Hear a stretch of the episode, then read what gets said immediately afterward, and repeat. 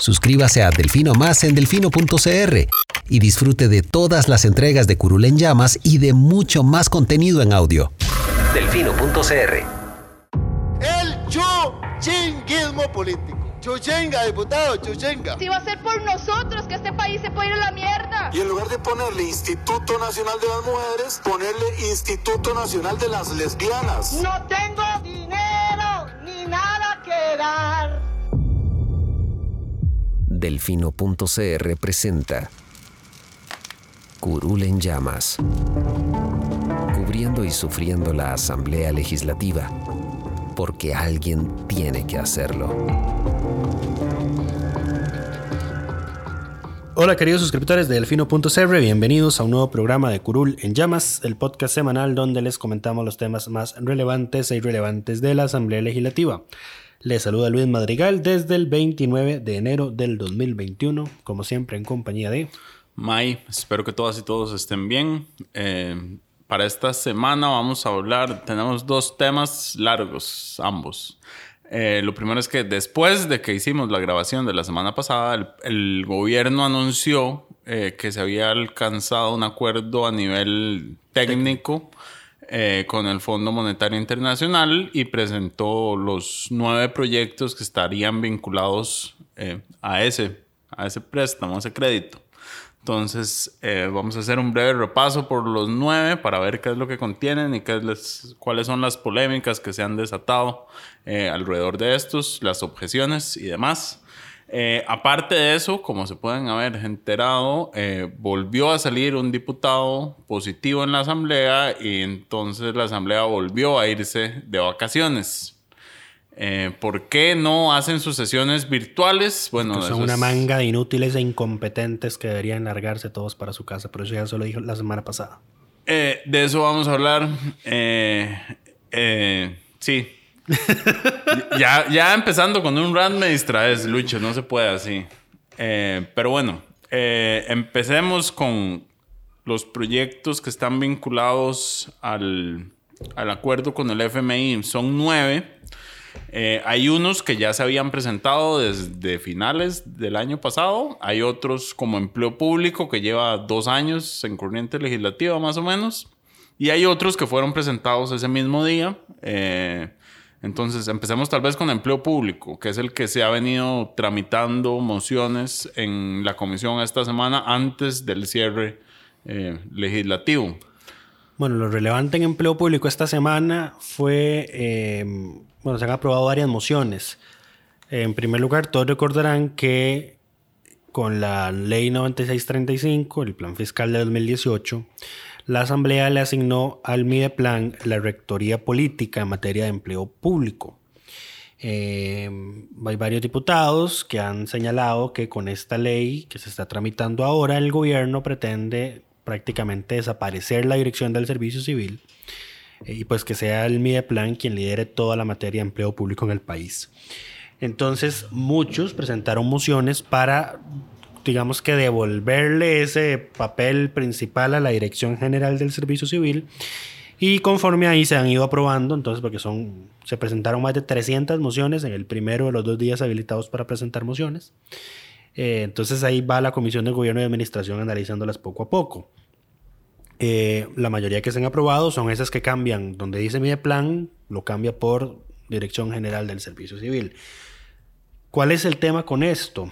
Eh, hay una, la memoria anual de la Contraloría General de la República en el 2007 hizo un señalamiento de que en Costa Rica no existía, y no existía hasta finales del 2018, una designación de rectoría política en materia de empleo público.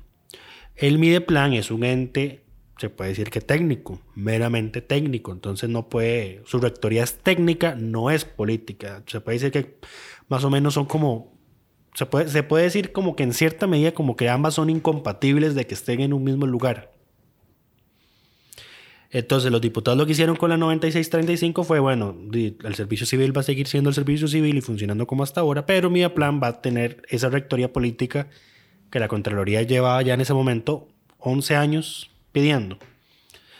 Pasa ahora y se aprueba una moción presentada por diputados de la oposición que le asigna la rectoría total a la Dirección General del Servicio Civil. Y entonces aquí está un punto de, de polémica entre algunos diputados. Eh, ¿Por qué? Porque resulta y acontece que hay señalamientos de la Sala Constitucional, de la Procuraduría General de la República, de la Contraloría, que dicen que pues, el, el, Servicio Civil, por su condición, no puede tener una rectoría política, que es lo que se necesita. Eh, que es el Poder Ejecutivo, el, naturalmente el encargado de asignarle o de, de definir las reglas, de definir eh, lineamientos básicos de funcionamiento y que eso solo es una potestad del Ejecutivo. El servicio civil es del Ejecutivo, sí, pero eh, es, eso que se señala es ya a nivel de presidente y su gabinete, por ejemplo. Está la otra situación que se aprobó y es la polémica inclusión de la objeción de conciencia, que consiste en que ahora los funcionarios van a poder, mediante una declaración jurada, negarse a recibir determinadas capacitaciones o procesos de formación porque consideren que violentan sus principios, sus creencias o sus valores. Y luego tenemos la designación por parte de la Asamblea Legislativa del director del Servicio Civil, que hoy está en manos de la Presidencia de la República, y estoy seguro que se me está escapando una más. Son esas tres. Son esas tres, ok. Em, de la segunda objeción de conciencia es una de las más preocupantes. Primero por la ambigüedad con la que se plantea y segundo porque se está hablando de capacitaciones.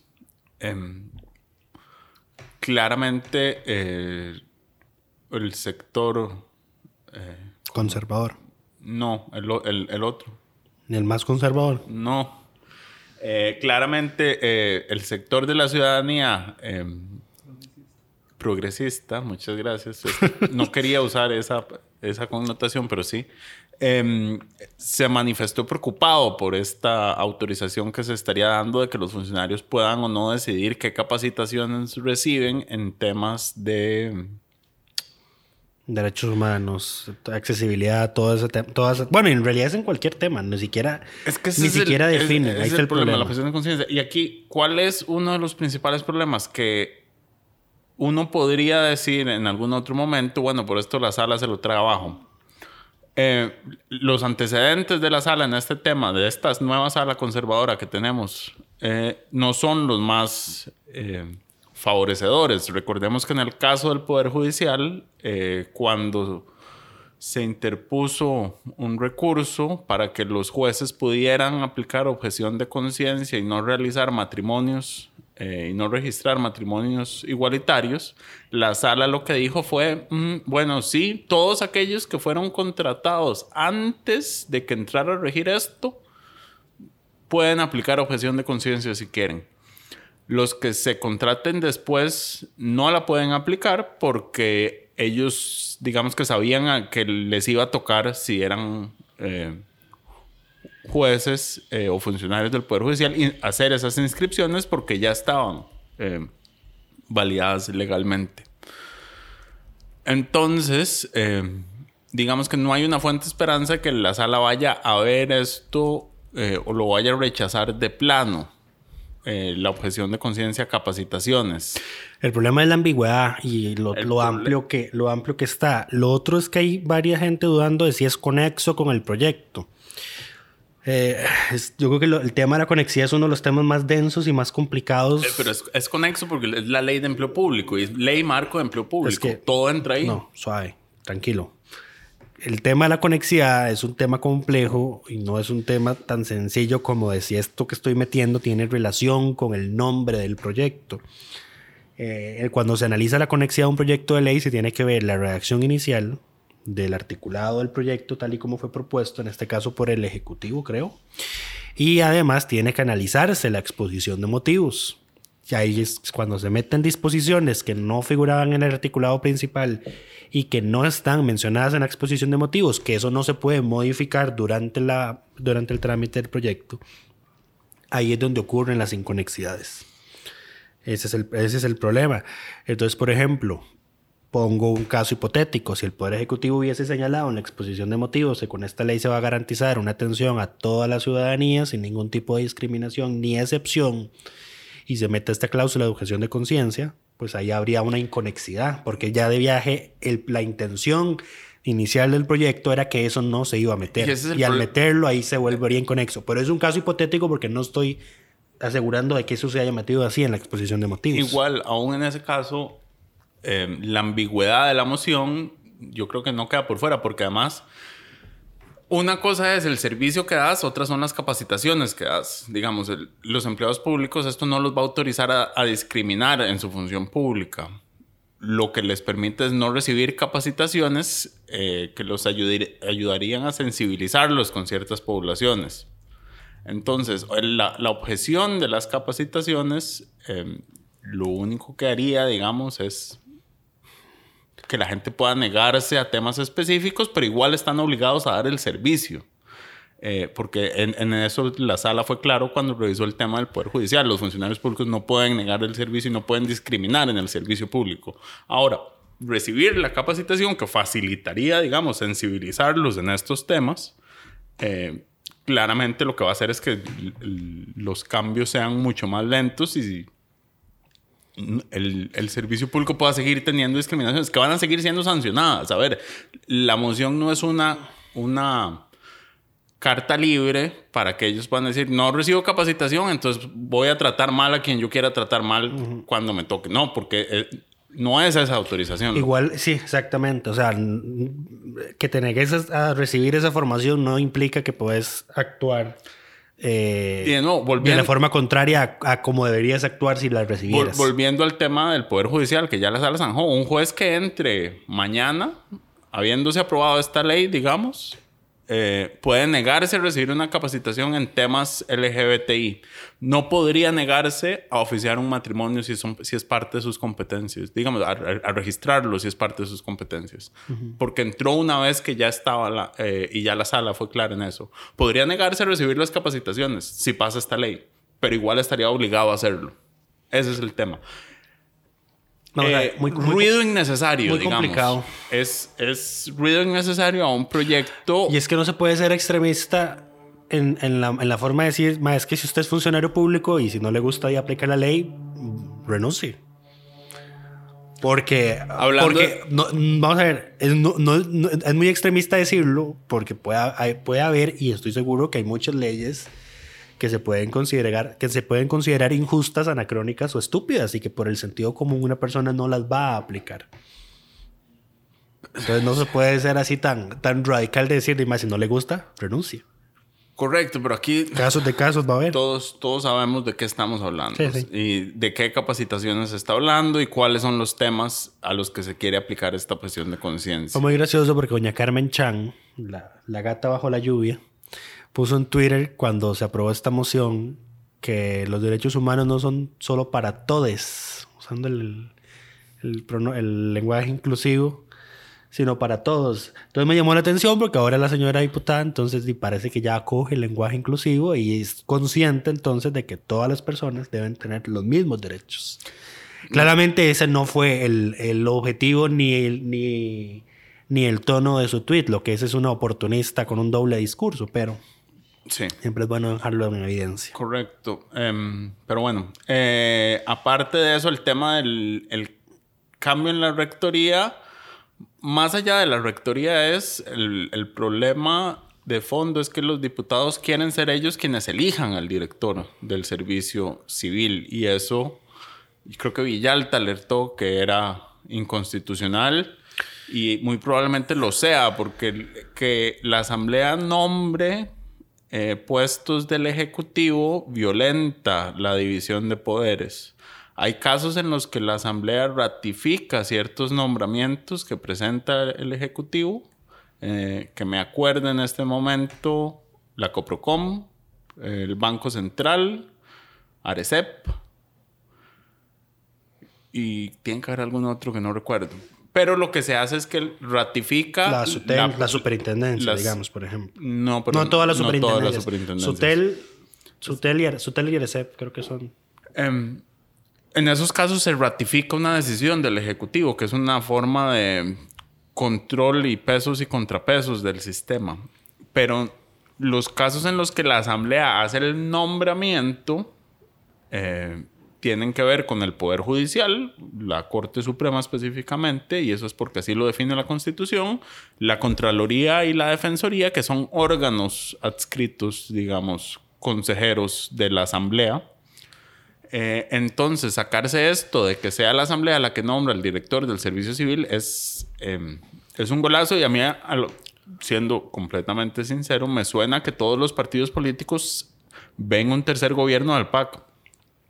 Sí, están legislando bajo ese supuesto. Están legislando bajo el supuesto de que el PAC va a ser gobierno y de que van a seguir siendo la oposición mayoría en el Congreso y entonces lo que quieren es eh, tener más poder desde la Asamblea, pero esto es eh, abiertamente inconstitucional, como dijo Villalta. Sí, Villalta citó el artículo 140 de la Constitución que expresamente dice que son deberes y atribuciones que corresponden al presidente de la República y al ministro de Gobierno nombrar, remover libremente a miembros de la fuerza pública, empleados, funcionarios que sirvan a cargo de confianza y los demás que determinen casos calificados la ley de servicio civil.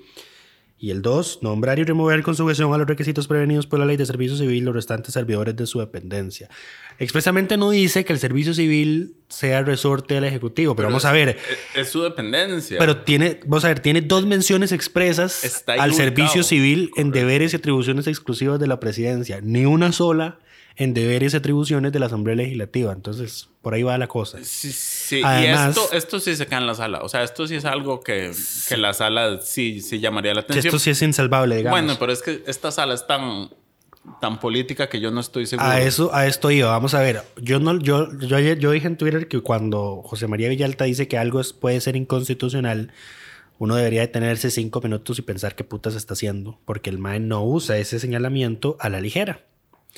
Eh, don José María, y ahorita mencionando un poquito un tema aparte, alertó que en el convenio de ingreso de Costa Rica a la OCDE había una disposición que podría ser inconstitucional. ¿Cuál era?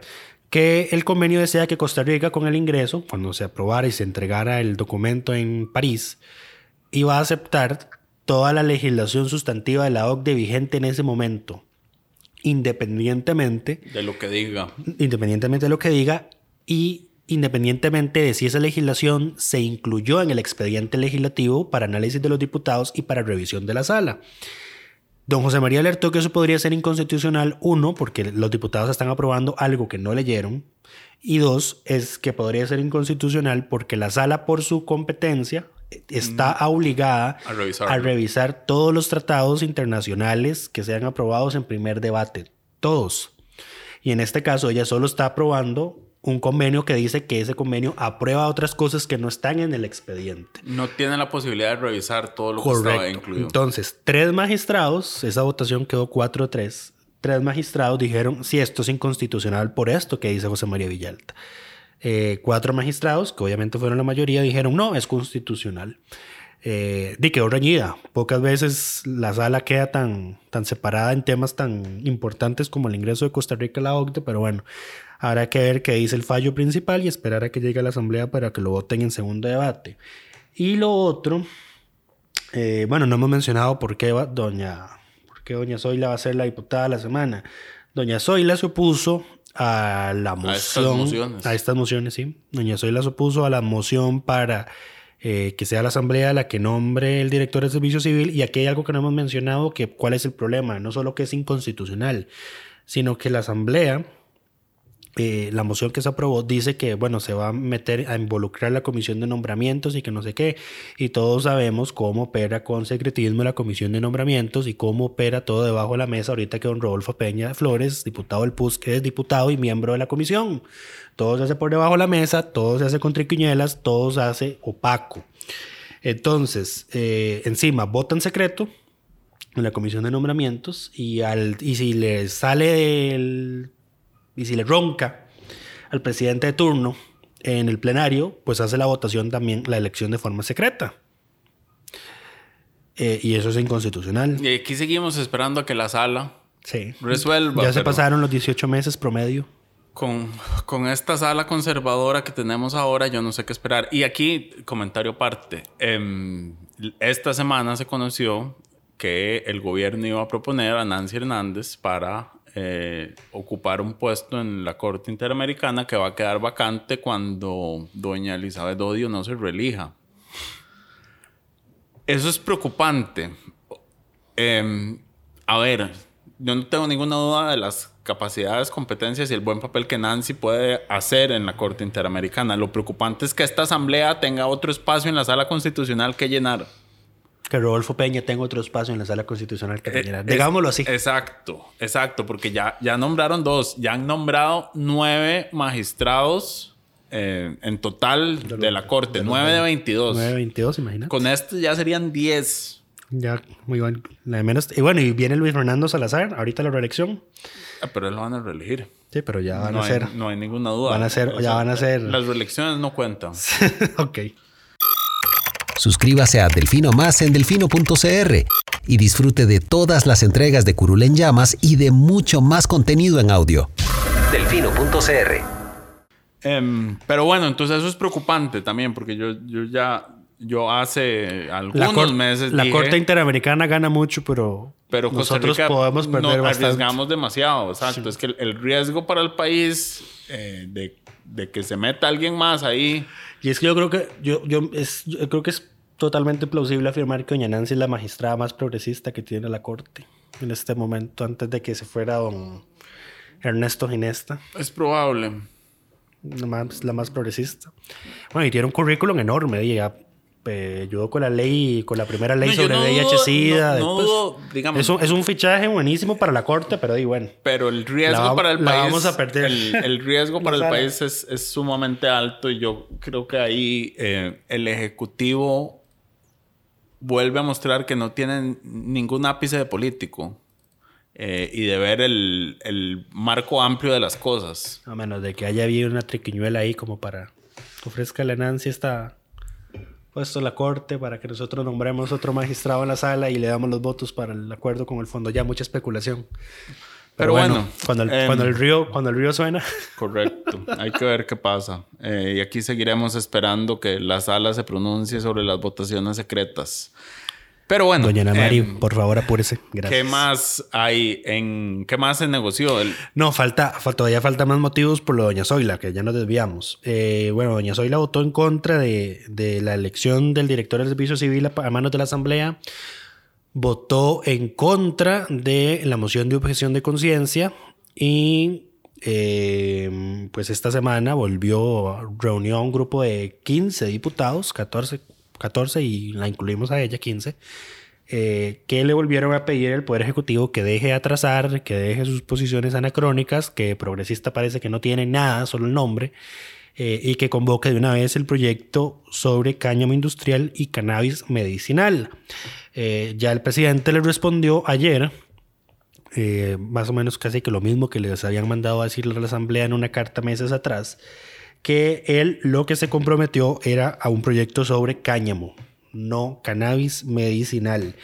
Y que el Ejecutivo está preparando un texto sustitutivo donde obviamente solo dejen cáñamo, donde metan todas las regulaciones y restricciones que quiere el Ministerio de Seguridad y el Ministerio de Salud y excluyendo cannabis medicinal. ¿Dónde está el problema ahora? Y lo dije ayer en Twitter, darle ocho meses de sesiones consecutivas extraordinarias al Poder Ejecutivo ha sido el peor error que ha cometido esta Asamblea Legislativa, porque eso implica que este proyecto, si la Asamblea lo quiere aprobar con cannabis medicinal, no va a poder hacerlo hasta eh, agosto.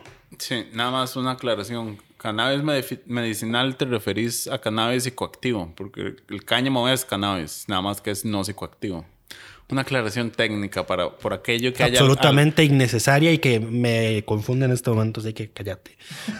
Es que el, el- el- el- el cannabis es una familia de plantas que incluye el cáñamo, que es la versión no psicoacti- psicoactiva, o sea, la que no tiene THC de la planta. Eh, lo que Carlos Alvarado se opone es abiertamente que haya posibilidad de usar cannabis psicoactivo, que es lo que se conoce popularmente como marihuana, eh, en cualquier tipo de uso, cultivo, aunque sea medicinal o para investigación, que es lo que la redacción del proyecto permite. ¿Qué puta le pasa a este mae? Eso yo no entiendo. Yo tampoco. O sea, Em, Ni porque es uno de los presidentes más jóvenes que ha tenido este bendito país. Es que lo joven no te quita lo conservador. Pero es que este mae, ¿de cuándo acá este mae es un conservador? Él siempre lo fue. ¿De, pues, pues, ¿de cuándo acá?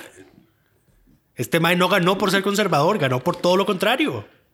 Ganó por estar en un partido no conservador. Él como persona nunca ha dado ningún indicio de no ser conservador.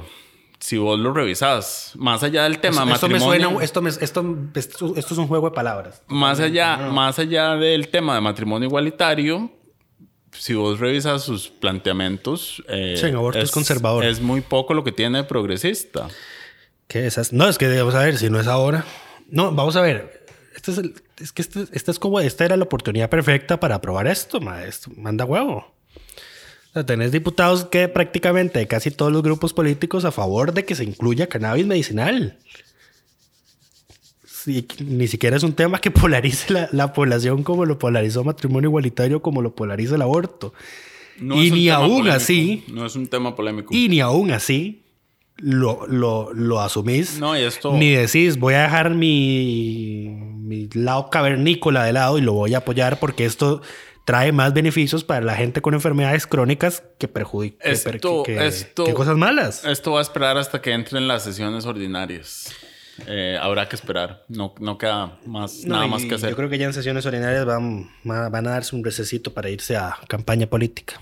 Día como están, de vacaciones en vacaciones. Sí. Pero bueno, Bueno, eh, por estos tres motivos, doña Zoila es la diputada de la semana. correcto. Ahora sí, siguiendo con los proyectos que presentó el gobierno, hay algunos cortos y sencillos, como fue el, el impuesto que. La ley que, es, que le El quita. impuesto a las loterías. Exacto, le quita la exoneración de renta a la lotería, que habría que ver esa cómo se vincula con el impuesto de renta global, que es el otro eh, presentado, que lo que hace es que une todas las fuentes eh, de ingresos que tiene una persona para calcular la renta y mete un par de golazos. Decía, decía alguien que el sector empresarial privado estaba a favor de esto porque les disminuye el porcentaje de impuesto que tienen que pagar. a las empresas, pero las personas tienen que pagar más por lo que les ingresa por las ganancias de esas empresas. Ahí está el problema. Eh, eso hay que balancearlo, aunque se ve horrible, por supuesto. Porque además el golazo que mete es que le baja el impuesto al salario no exonerado.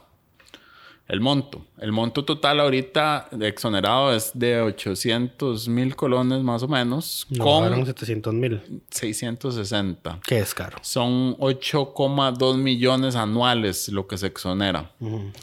Eh, entonces, por ahí es por donde vienen las principales quejas. Hay algunas deducciones que se pueden aplicar, pero son muy reducidas. Sí, son O sea, de mil, colones por hijo. No, son 250 mil anuales por hijo. ¿Ya lo actualizaron? No, en el proyecto de ley. Por eso, el proyecto lo actualizaron, porque hoy son como mil colones, ¿no? No, en el proyecto, en la ley actual de renta, vos podés exonerar 1.500 colones por hijo. Ah, por eso. En el proyecto que se presentó de renta dual son 250 mil, lo que se podría Ok. por cónyuge o hijo. Eh, así como un 15% de lo que pagas de la casa con un tope de 250 anual también. Entonces, las exoneraciones son muy bajas eh, y lo que viene a hacer ciertamente es eh, agravar las, eh, los salarios que ahorita están exonerados. Los montos por debajo de 800 mil. Eh, claramente esto genera el brinco en dónde? En el sector público, porque es en el sector público donde están esos salarios más altos, eh, en su mayoría. Eh, adicionalmente, hay esto Impuesto a casa de lujo. Incluye, no, suave, no he terminado con renta. En ren- renta también incluye el, el aumento, o sea, esto es raro porque el renta global es a partir del 2023. Pero hay otro proyecto que se presentó que lo que hace es reducir los beneficios fiscales y ajustes de tarifas. Eh, este proyecto lo que hace es, es el que elimina la exoneración de salario escolar, eh, de renta, y además eh, homologa todas las tasas de rentas de capital. Rentas de capital son las que uno recibe por dividendos. Eh, lo homologa un 15% y por dos años, o sea, hasta el 2023, que es cuando entra renta global, lo sube a 16.5%, me parece. En ese proyecto también, y que también está en renta global, está eh, un golazo a las cooperativas y a las solidaristas, porque los rendimientos que los reciben los asociados de cooperativas y solidaristas actualmente pagan menos del 15. En ambos proyectos se sube al 15. Entonces no hay renta cooperativas, pero se les sube el, el margen que tienen que pagar sobre los dividendos que generan las cooperativas y las asociaciones solidaristas. Y ese proyecto, eh, también este fue uno de los que se presentó en diciembre, incluía eh, eliminar el 50% de la exoneración que tienen los rendimientos de los fondos de pensiones complementarias. Ante la queja de básicamente todos los sectores involucrados en esto, el gobierno dijo que iba a retirar esa parte eh, del proyecto a través de una moción en el trámite que es del mismo. Y ahora sí. Ahora sí podemos hablar. ¿De cuál querías hablar ahora? Eh, impuesto a las impuesto a las casas de lujo. Impuesto que trae otro golazo. El impuesto a las casas de lujo trae otro golazo que Hacienda dijo, sí, lo podemos conversar y se puede arreglar en comisión. De fijo se va a arreglar en comisión porque va a afectar directamente a muchos diputados. Y es que... Eh, bueno, rentas de lujo, lo que el impuesto que existe actualmente lo que hace es que cobra sobre 133 millones eh, de la propiedad, o sea, de, la, la, construcción, la, obra gris. No contempla el lote.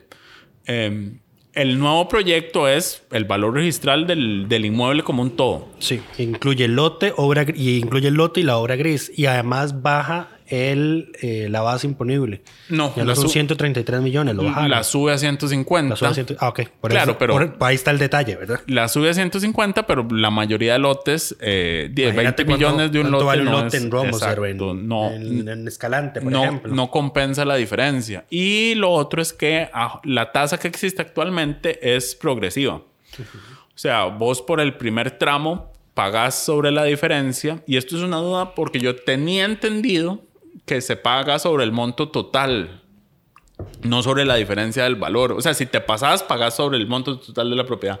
Revisando en Sinalevi, es sobre el excedente. Ok. Entonces, sobre 133 millones y hasta 300 millones, eh, pagas sobre ese excedente, o sea, esos 200 millones, un 2,5%.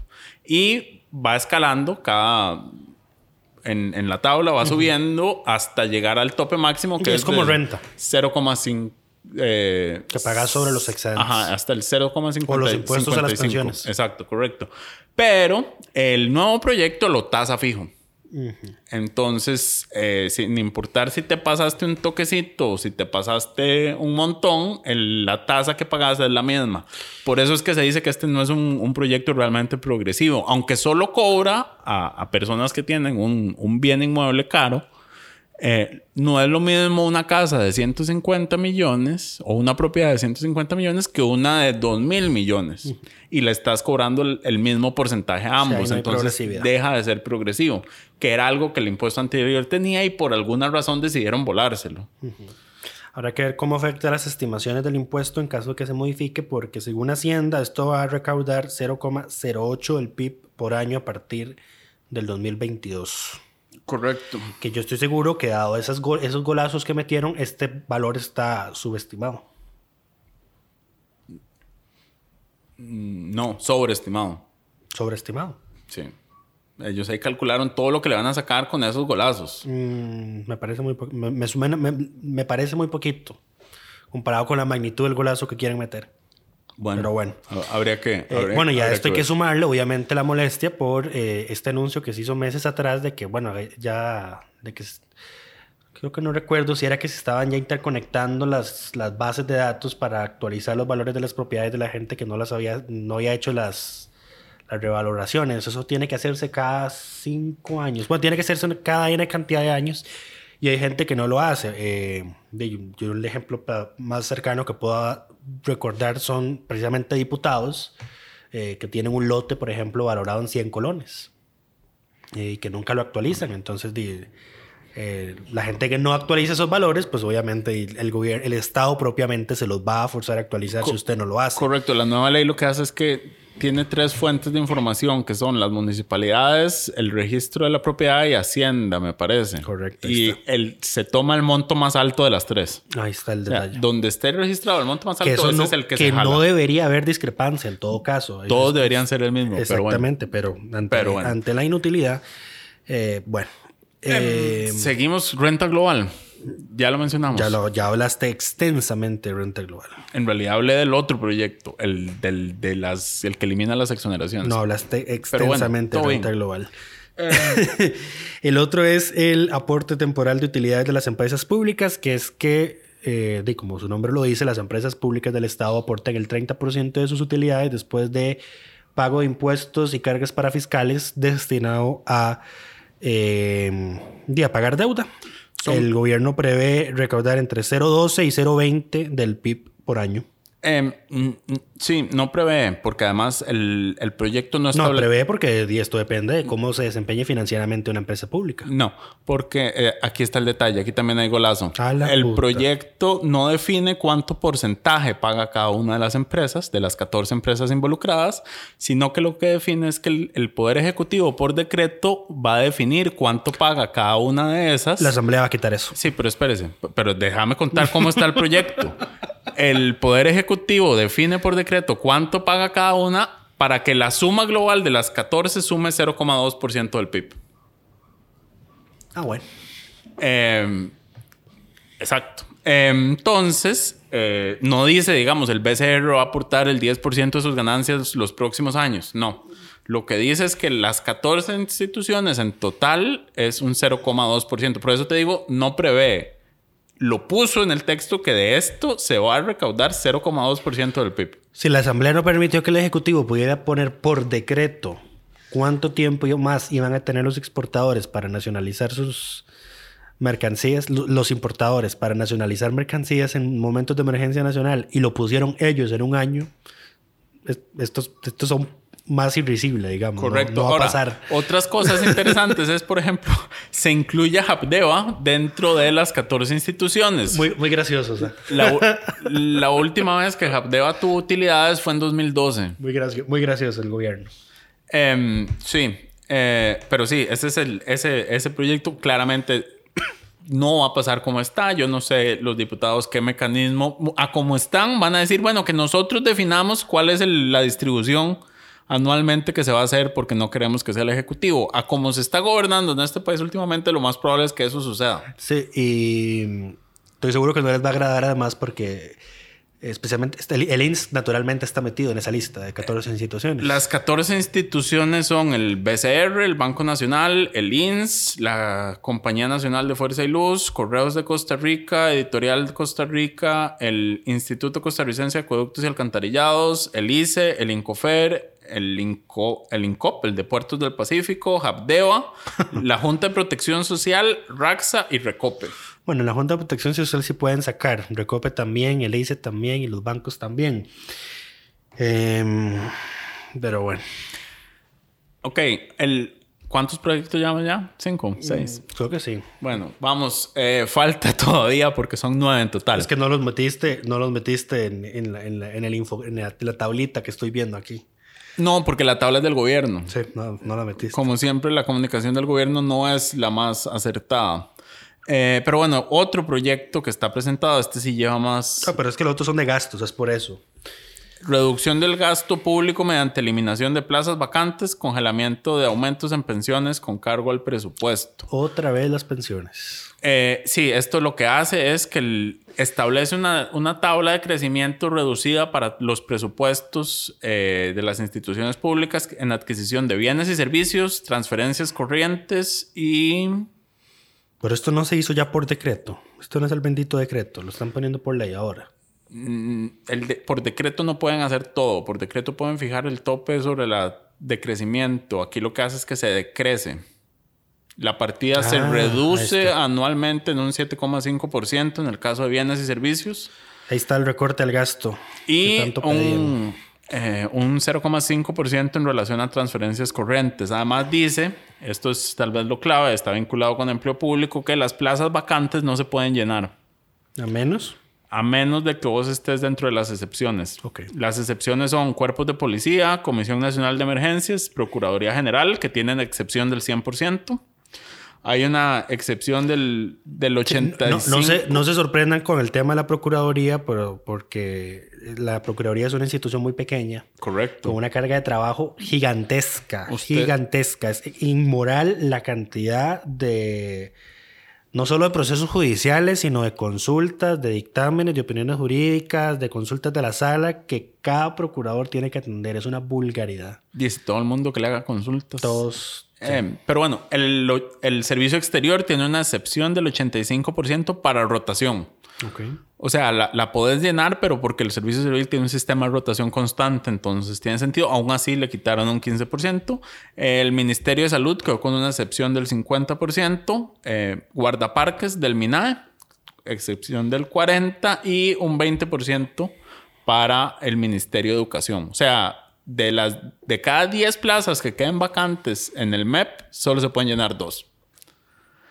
Adicionalmente, están incluidos en, en, las excepciones, por supuesto, todo lo que tiene que ver con plazas de confianza, jefaturas, direcciones, jerarcas, auditorías internas y aquellos casos en que la plaza sea de un funcionario que lo suben temporalmente a otro puesto. Entonces, esa plaza no, no está dentro de las vacantes que se eliminan, sino que se puede usar mientras el funcionario esté. Hay, una, hay otro proyecto que es la reforma de la Ley General de Aduanas. De eso no hemos hablado. Correcto. Eh, lo que hace esto es parte de lo que ha venido tratando de hacer haciendo, lo, lo, que impulsa el proyecto de Hacienda Digital y es unificar los sistemas eh, y la información de aduanas. Eh, entonces, incorpora el requisito de inscripción en el registro único tributario para importadores, exportadores y auxiliares.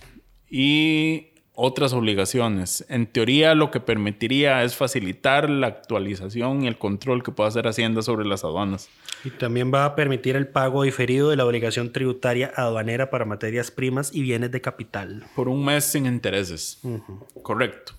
Y, eh, ¿qué más? El otro proyecto que nos falta, creo que ya este es el último, es la venta a la cartera de CONAPE, que es un proyecto que todavía no se ha presentado y que es uno de los acuerdos de la mesa de diálogo multisectorial, que ya hemos hablado, creo que ya hemos hablado de ese. Eh, ya tiene algunos diputados en contra, eh, pero yo creo que es más ignorancia y terquedad que otra cosa. No es que se está cerrando CONAPE, simplemente su cartera de clientes actual se le va a vender al Banco Popular y de Desarrollo Comunal, si no mal recuerdo. Correcto, que tiene que mantener las tasas. Tiene que mantener todas las condiciones que tienen actualmente los estudiantes y eh, lo único que cambia para el estudiante es el lugar a quien le tiene que hacer el pago. Se Eso lo facilita en realidad. Sí. Pero eh, CONAPE se ha quejado de que parte de sus ingresos vienen de esa cartera y que eso les reduciría el capital disponible. Pero el acuerdo de la mesa también incluye que el banco le dé una línea de crédito para que cubra esa diferencia de ingresos. Correcto. Sin embargo, eh, todo esto es especulación, porque esto es lo que se dijo en la mesa, pero el gobierno, a pesar de que este es un proyecto del cual se viene sencillo. hablando hace mucho, es relativamente sencillo, no ha presentado el texto de este proyecto.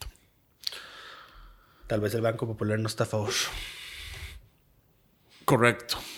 Es que simplemente, no, no. Es que simplemente dijeron, di, que, lo, el, que, el, se lo, que el, se lo vendamos al Banco Popular. El Banco Popular no necesariamente, el CONAPE no está a favor. Porque no, pero, es, esto generó un, un, conflicto entre la Junta Directiva y el director ejecutivo del CONAPE. Que salió a, a, sí, porque a decir... El, director de CONAPE salió a dar declaraciones Salió a dar declaraciones de la y la Junta dijo, eh, de Shut esto up. no hemos hablado. Sí, cállese. Pero bueno, eso fue lo que se negoció con el FMI. La agenda es larga. Eh, y el gobierno, por supuesto, y aquí vamos a hacer la transición al otro tema, el gobierno programó reuniones con las fracciones legislativas para hablar de estos temas. En la primera de esas reuniones con el Partido Liberación Nacional, al diputado Gustavo Viales se le ocurrió buena idea asistir con toda su fracción y con dos miembros del gabinete a una sala cerrada que no se estaba respetando la foro y la distancia. Estando sintomático de COVID-19. Sintomático, no también, tenía Estaba- síntomas. Exacto. Tenía síntomas. Y a él le pareció una buena idea y esto generó, por supuesto, que el miércoles que se confirma, o, es- o el martes se confirma, martes o miércoles. Miércoles. El miércoles se confirma que el diputado es positivo. Ah, sí, el, ma- el martes él se sintió mal, no llegó. llegó. El miércoles se confirma que es positivo y entonces la asamblea decide irse a vacaciones porque toda la fracción, básicamente, eh, de liberación, que es la más grande, estuvo expuesta. Los dos ministros de gobierno están en aislamiento preventivo en sus casas, haciendo teletrabajo. Pero los diputados claramente no conocen qué es el teletrabajo y decidieron que, Dino, lo mejor era darse una semana de vacaciones porque no hay forma posible en que el plenario tenga sesiones eh, de forma virtual. Aquí hay un, hay un, tema con esto y es lo siguiente. Desde marzo, que se puede decir que empezó la pandemia aquí en Costa Rica, eh, lo primero que se pensó en la Asamblea es, bueno, ¿qué hacemos para garantizar la continuidad de nuestro funcionamiento? ¿Y qué es lo que hace todo parlamento decente del siglo XXI, inclusive aquellos que tienen normas anacrónicas como la Cámara de los Comunes del Reino Unido? Sesionar virtualmente. Así de sencillo. Eh, ¿Cuál es el impedimento? Que el reglamento no lo contempla. ¿Qué pasó? Doña Ana Lucía Delgado, diputada de Liberación, presentó una reforma al reglamento. Se aprobó, antes de aprobarse, se mandó a revisión de la sala. La sala dijo, sí, nada más mm, tiene que haber una barra del público y una barra de prensa, tal y como ocurre en el plenario.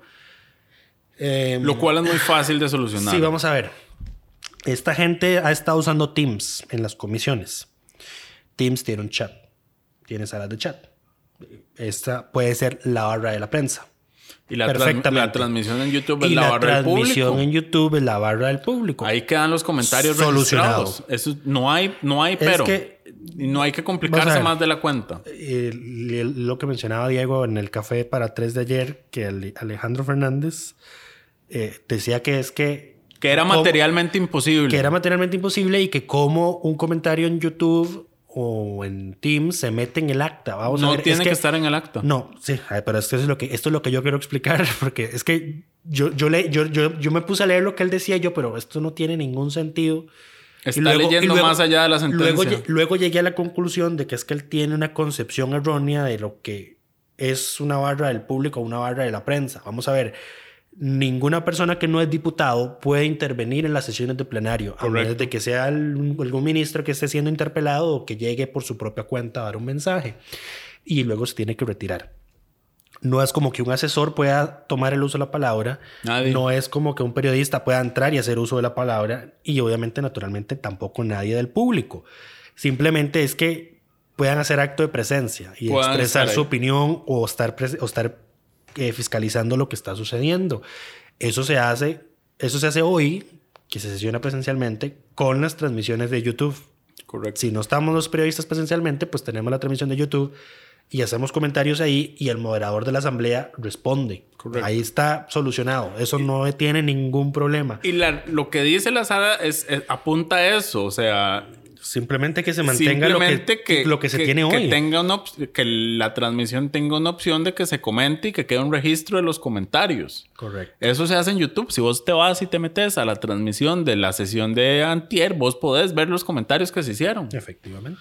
Entonces no hay mayor ciencia en esto. Sí, esto no, no, no, no debe ser mayor punto de controversia. Tan, tan así es que el protocolo para sesionar virtualmente en el plenario que es, digamos, donde puede haber la mayor dificultad técnica es el tema de las votaciones. Eh, pero resulta y acontece que según he leído de varias gente, no me consta que Teams tiene un sistema de votación.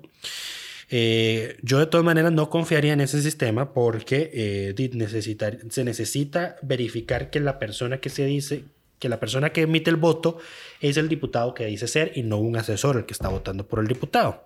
¿Cómo se soluciona esto? Con la votación nominal. Cada uno prende su camarita, el presidente llama por su nombre y pronuncia su voto.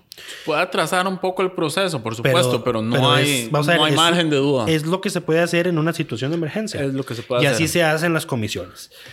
Ahora, eh, este protocolo, doña Ana Lucía Delgado, que es la primera secretaria del directorio, dijo eh, que ella lo mandó a revisar, ella lo mandó a la administración y a la presidencia para firma desde el año pasado. Y no fue sino hasta antier, miércoles, miércoles, que don Eduardo Cruxan lo firmó. Ya cuando tenían la recomendación sanitaria de que todos se fueran a aislamiento porque ahí estaban expuestos. Y recordemos esto. Eh, no, espérate, es que no ha terminado. No, suave, toque. Ok. Hay que, antes de esto hay que recordar que ya en diciembre pasamos por esto. Sí. O sea, esta no es la primera vez que el plenario se suspende por temas de contagio de COVID. Ya en diciembre, don Eduardo, don El Eduardo fue Eduardo. positivo y, hubo, y se fueron a vacaciones antes. O sea, no es como que no se les podía ocurrir porque no había pasado. Ya había pasado. Sí. Eh, pero bueno, eh, di, yo tampoco no entiendo por qué si don, Y Jorge no lo hizo. di, don Jorge es el vicepresidente y si don Eduardo estaba incapacitado, pudo aprobar el bendito protocolo cuando don Eduardo no estaba. A esto hay que añadirle además el berrinche de la semana pasada que los, un grupo de diputados decidió... Diputados emperrados, en palabras de la diputada Paola Valladares. eh, un, un grupo de diputados decidió no, no votar la moción para extender la autorización a las comisiones de que sesionen virtualmente. Entonces ni siquiera eso está, es- estaba listo. Sí. Entonces ah, las comisiones tampoco pueden hacer nada. Vamos a ver, y ese miércoles que sí, ocurre el contagio y tienen que irse todos, lo primero que hace don Eduardo es someter a votación una moción para di, suspender una semana.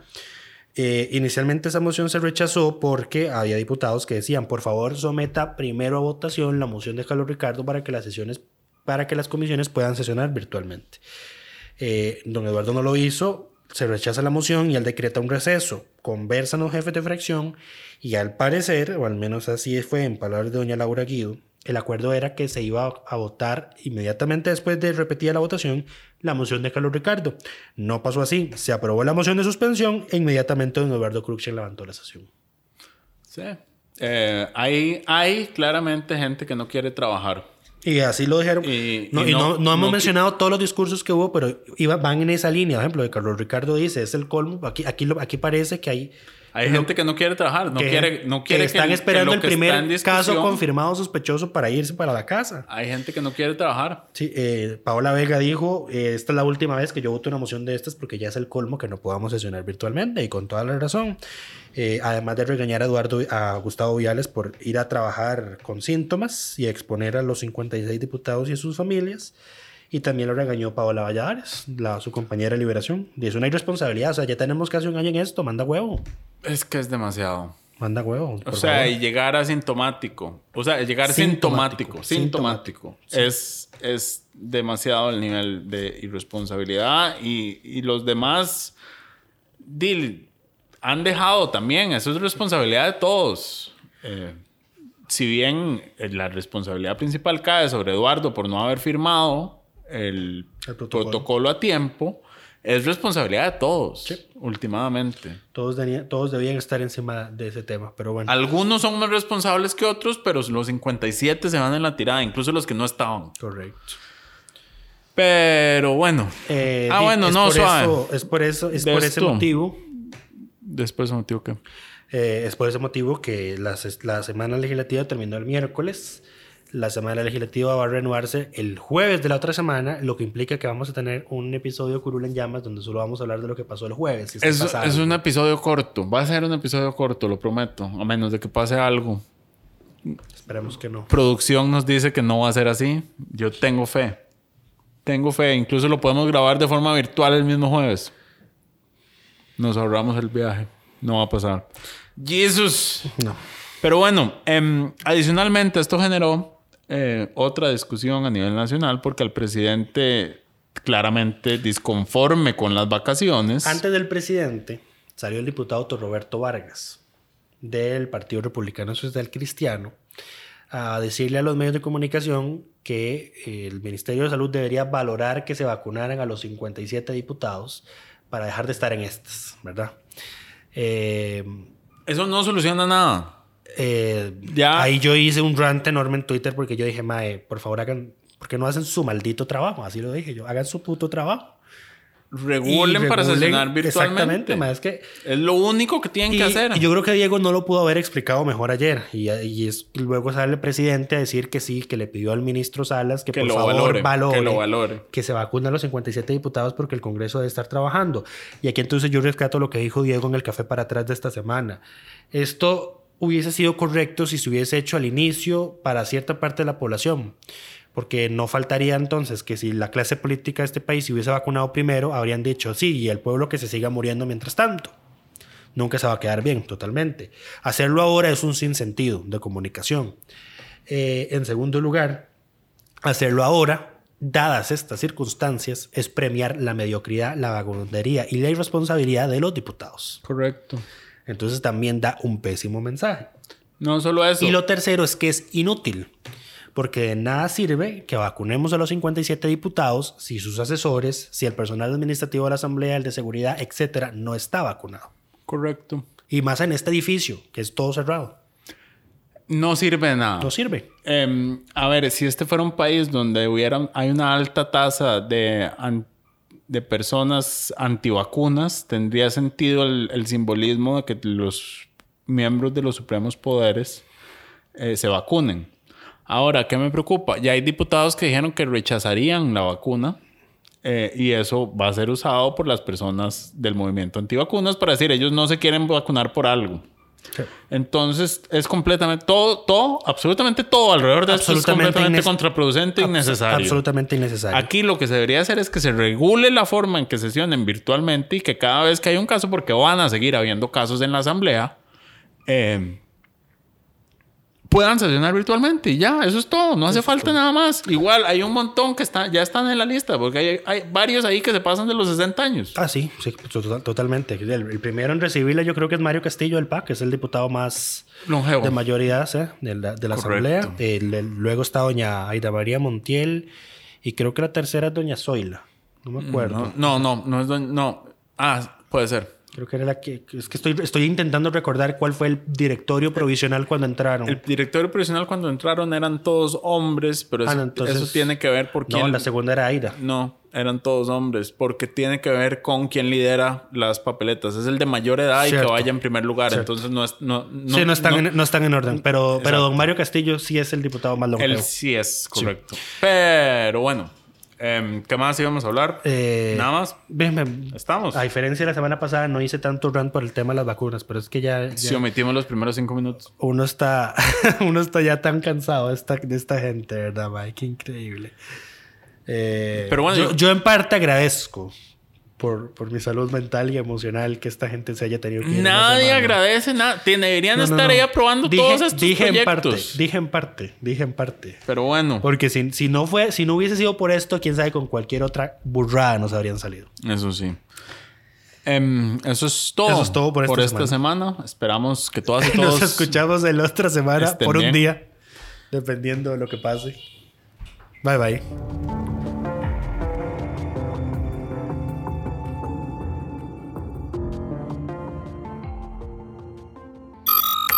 Suscríbase a Delfino Más en delfino.cr y disfrute de todas las entregas de Curul en Llamas y de mucho más contenido en audio. Delfino.cr